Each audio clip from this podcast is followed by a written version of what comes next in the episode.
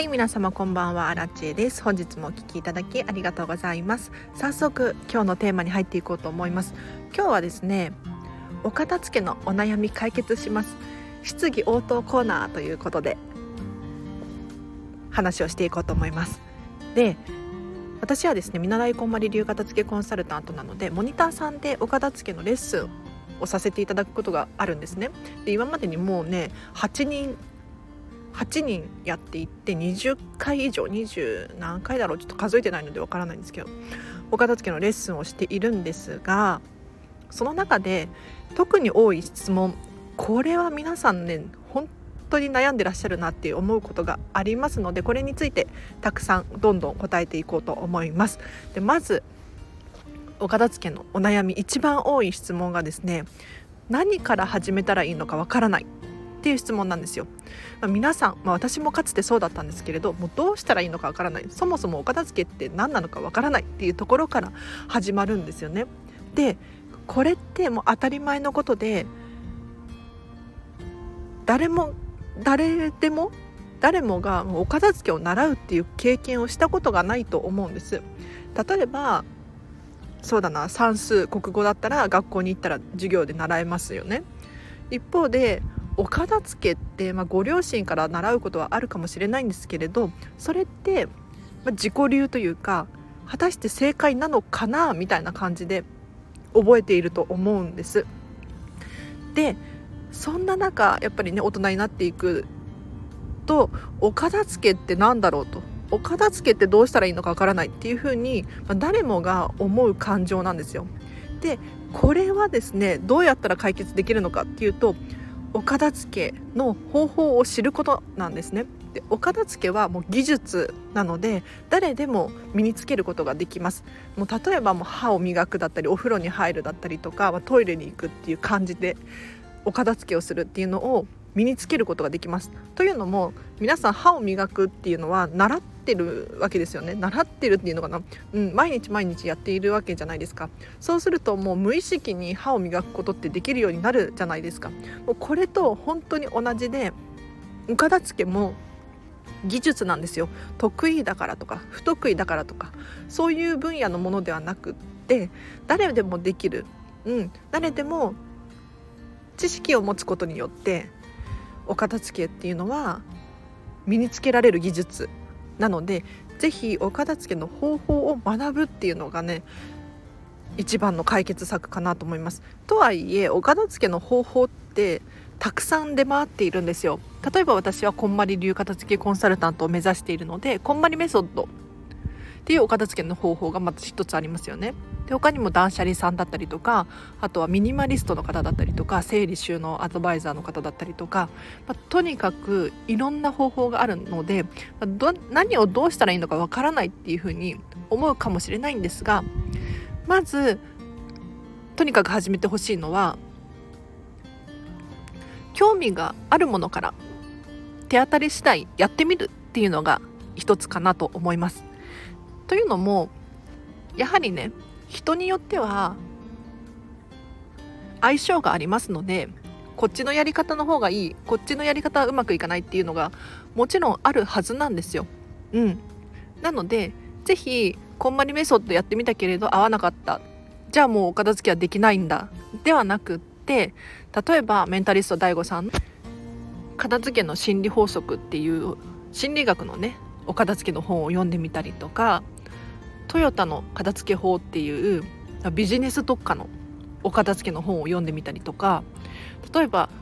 YouTube 見てみたりとかいろんな方法がありますのでまずは、えーと、ご自身に合った入り口を探してみる。これが第一ステップだと思います。うん、何でもそうじゃないですか。例えばそうだな。ラーメンで例えようかな。えっ、ー、とラーメン皆さん何味が好きですか？突然。だかラーメンって塩味もあれば醤油味もあるし豚骨味もあるし、まあ、なんだろう鶏白湯とかなんかいろいろありますよね。で自分は塩味が好きとか自分は醤油味が好きっていうのがあると思います。じゃあどうして塩味が好きっていうのを理解できてるかっていうと全ての味を、まあ、全てではないかもしれないんですけれどいろんな味を経験したから味噌味も食べたしなんかトマトスープも食べたし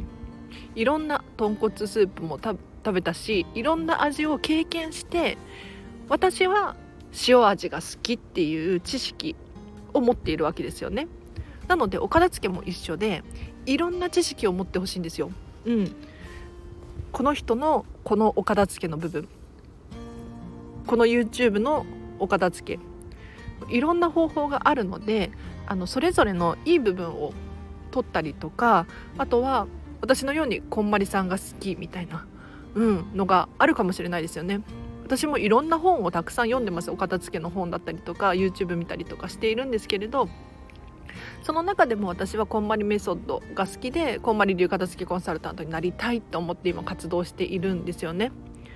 なのでおそらく皆さんまだ全てのお片付けの方法っていうのを試していないと思うんですよ。で全て試すってなるとちょっと難しいかもしれないんですけれどちょっとずつ試してみてこれ合いそうだな相性良さそうだなっていうのをまず一歩踏み出してみる。5分でも10分でもいいのでやってみる。これがまず第一ステップかなと思います。で意外とどんどん質問に答えようと思ったらあれですね。6分かかっちゃった。えっと次に多い質問。そうだな。お子様のお片付けっていうのは結構質問多いですね。お子様にどうやってお片付けを伝えたらいいのか。だったりとかお子様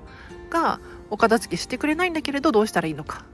っていう質問結構多いんですよね。うん、でもまあね忙しいママさんとかだとねやっぱりねこれは悩むことだと思うんですがこれ解決方法あります。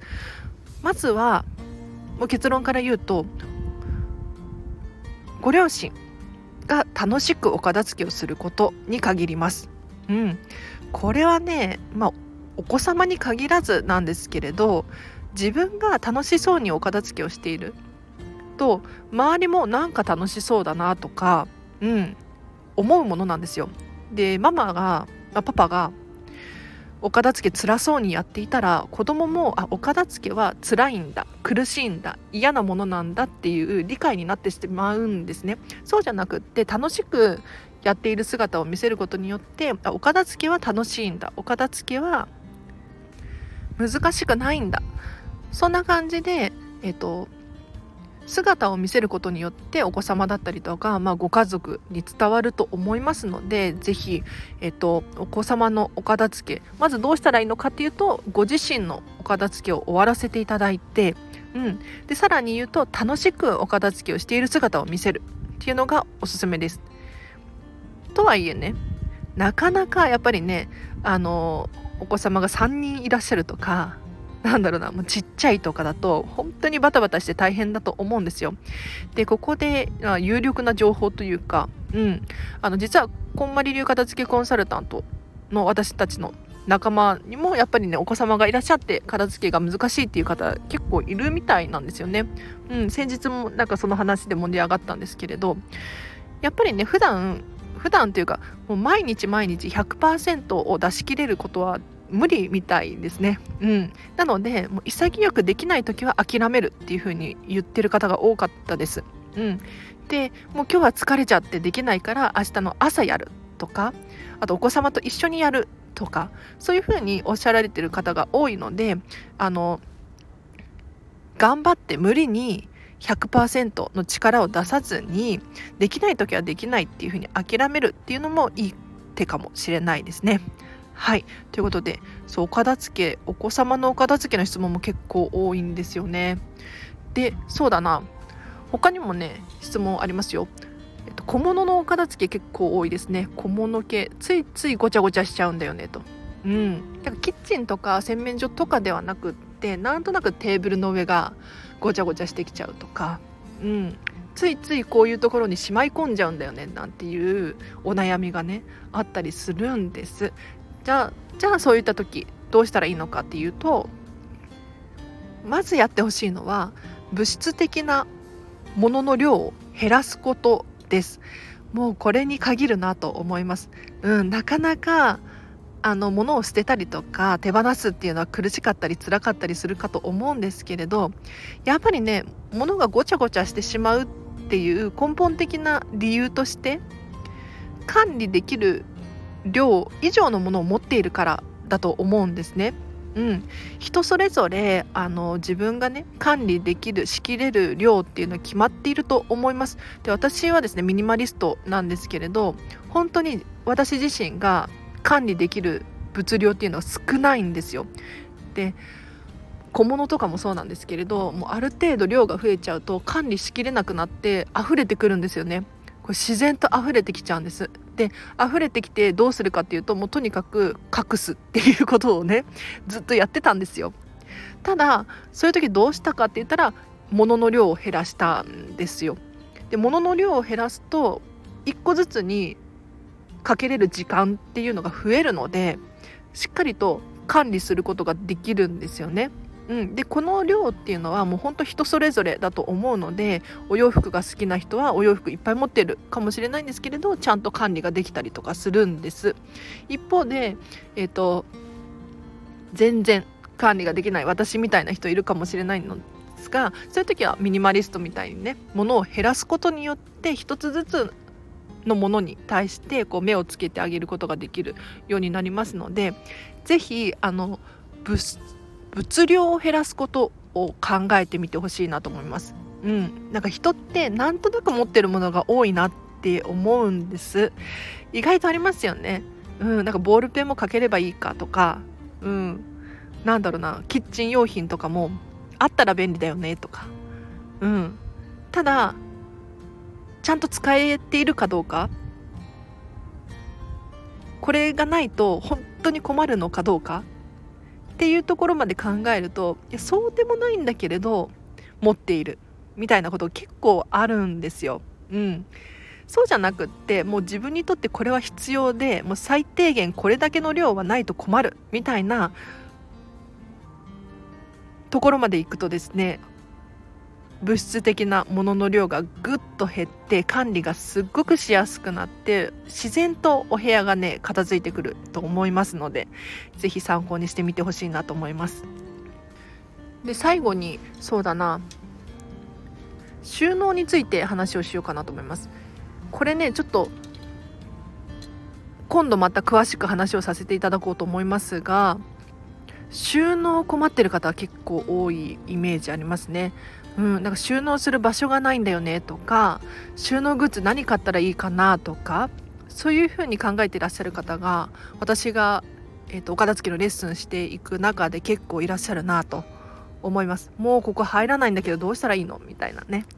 でそんな時はですねどうしたらいいのかもう解決方法これしかないなっていう思うのは収納グッズを減らす努力をしましょうです。これちょっと荒地さん待ってよと収納場所がないのに収納スペースを減らすってどういうことって思うかもしれないんですがこれね理にかなっているなって思います。というのも人ってついつい空いたスペースとかなんか空間にね物を入れたくなるんですよ。これ不思議なもので。例えばそうだなここのスペース何か使えるんじゃないかなってなんか仮に置いてみたりとかここの空間もったいないよねって思って詰め込んじゃったりとかするんですよね。そうするうちにそれを繰り返しているうちに物がごちゃごちゃと増えてきてしまうんですよ。ここにも入るわあそこにも入るわって気がついたらもうパンパンっていう現象が起こるんです。なので是非やってほしい。収納困っているっていう方にやってほしいのは収納スペースを減らすっていうことを考えてほしいなって思います。で収納スペースがないとどんな現象が起こるのかっていうと、まあ、例えばお買い物をしている時にねこれしまう場所ないから買うのやめておこうとか。うん。これ置き場所がないから買うのは今度にしよう。なんていう感じでそもそもご自身が持っている物量が増えないんですよ。うん、スペースがないと人ってね自然と物を増やさないんですね。なので是非あの収納グッズを買い足すのではなくて減らすっていう方向に目を向けていただくと自然と必要なものが限られてきてお片付けがうまくいくんじゃないかなと思います。うん、だかついつい収納グッズを買ってそこに入れようっていうふうに思っちゃうんですけれど収納グッズを買っちゃうとそこに物入れますよね。まあ当たり前ですけれどでそこに物を入れると一旦は隠れてあ綺麗に入ったって思うかもしれないんですけれどそこからまたどんどん物が増えていってしまうんですよ。これ不思議なものでね要するにあの収納してしまうと奥の方が見えなくなったりとか管理がしきれなくなったりするんですね。なのでこんなの持ってたっけとかあこんなところにしまったっけとかあこれまた間違って買っちゃったななんていう現象が起こってついついさらに買い足すなんていう現象が起こってしまうんですよなのでぜひ収納スペースを減らして何がどこに何個あるのかっていうのを管理しやすいようにしておくことによって間違って買っちゃったりとかなんとなく買っちゃったりとか、うん、そういうものが減るのでぜひぜひ、えーと、収納グッズを減らしてみてほしいなと思います。じゃあ今日はここまでにします。でどうしてね今日こんな話をたくさんしたのかっていうと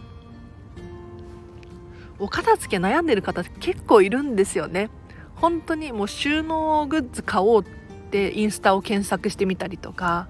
うん、YouTube 動画探してみたりとかなんかお片付けに関して検索している人が多いにもかかわらずちゃんとしっかりとお片付けっていうのを実践できてる人が少ないんじゃないかなって思ったんですよ。なので私のこのチャンネルはですね、えっと、随時レター募集しております。お片付けに関するお悩み、ご質問、何でも結構ですので、えっと、レター匿名で送れます。ぜひぜひ遠慮なさらずに送ってください。なんかね、変にネットで調べるよりも、えっと、実際に私に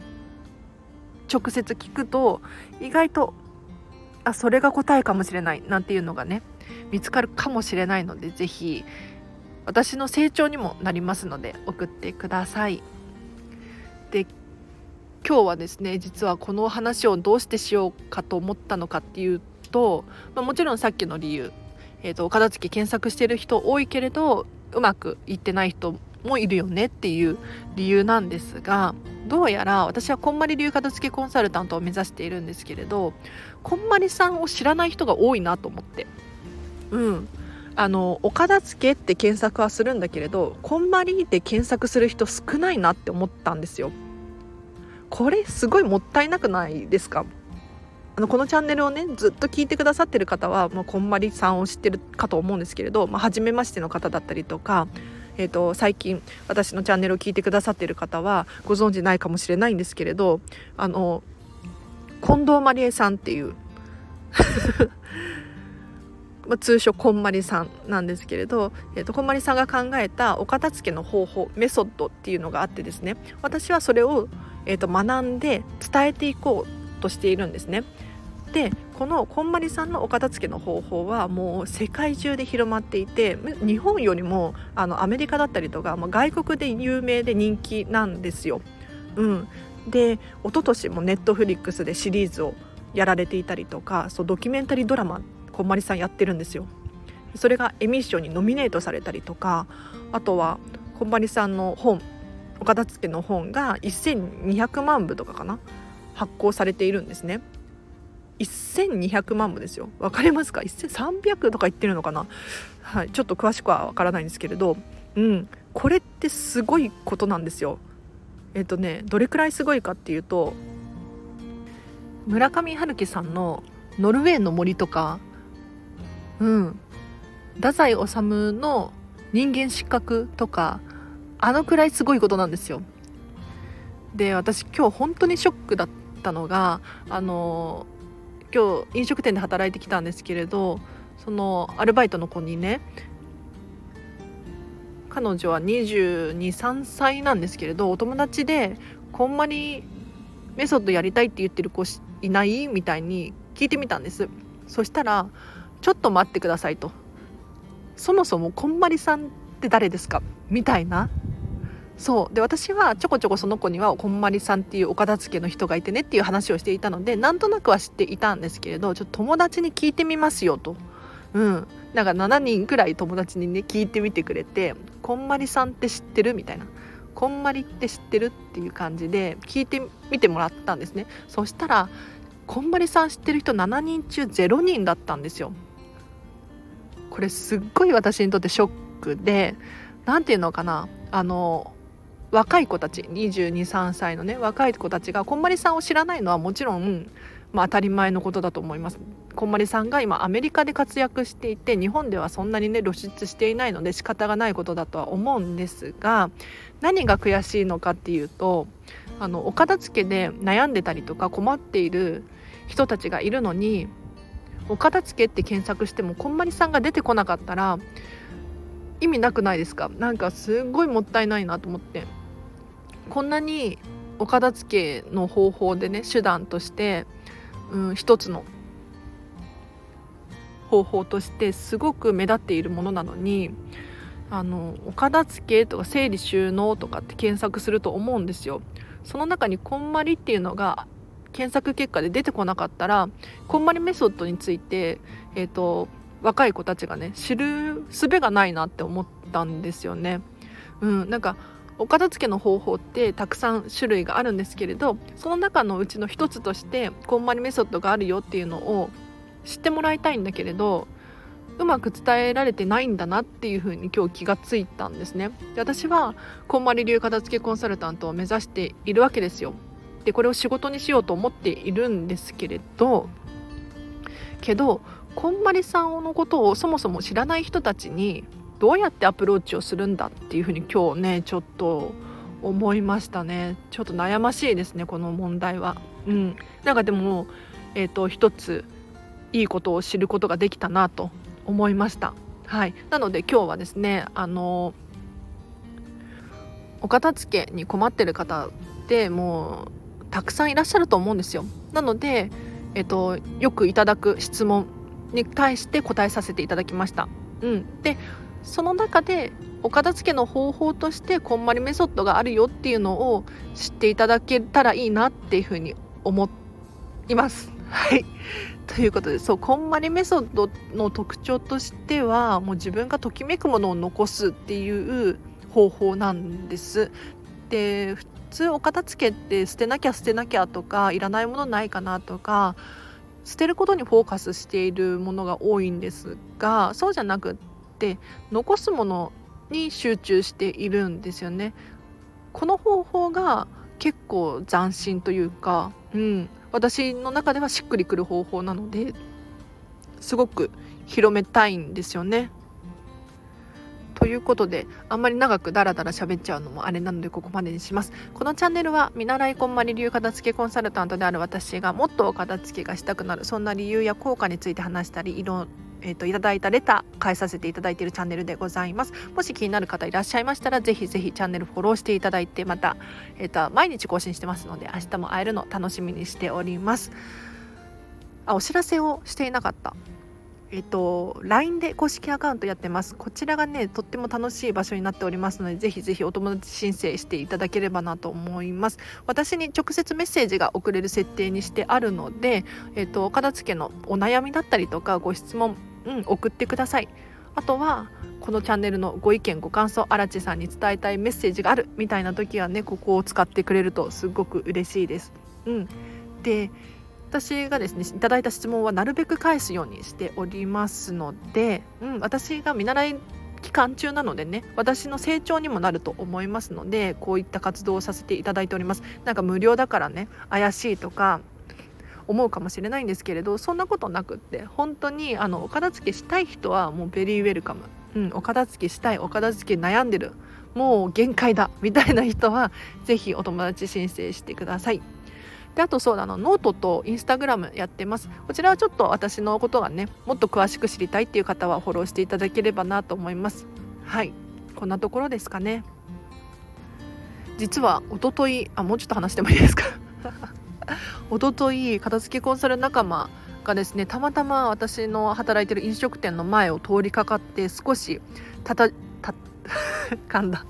立ち話をしていたんですよ。うん。で最近お片付けどう？みたいな。うん。なんかアラチェクラファンやってるよね？とか。なんかねそういうたわいもない会話をして。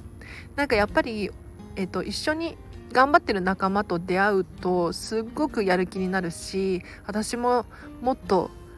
やろうやりたいっていう風に気持ちがねモチベーションがアップしましたよ。本当にありがとうございます。いやーなんか仲間がいるっていいですね。片付けの仲間。本当に素敵です。ぜひぜひ皆さんもこんまりメソッドを広める仲間になりませんか？だかいよいよ宗教っぽくって怪しいですよね。うん。なんかでもビジネスの新しい形だなっていうふうに私は思っていて。このコロナ時代にね、えーと、どんどん働き方って変わっていくじゃないですか。で昔あった仕事がなくなっていったりとか、えーと、新しい仕事が生まれたりとかなんか片付けコンサルタントもそうだなって思うんですけれど例えば YouTuber なんて昔10年も前はなかったわけですよ。うん、だからね10年前はあったかあったか ねえなんか時代の流れに乗るのも一つの手かななんて思って。でこんまりさんあまり日本で知られてないようなんですけれどもしね万が一何かあった時に爆発的にこんまりさんが広まる可能性ありますよね。その時に私がこんまり流片付けコンサルタントであればうん。何かねもしかしたら有益な働きがあるかもしれませんよね。これ楽しみにしてます私は。ということでもう終わりにします。今日疲れちゃったわもうお仕事。はい。皆さんもねあのしっかり休息していただいてうん。明日も元気にハッピーに一日を過ごしましょう。あらちでした。バイバーイ。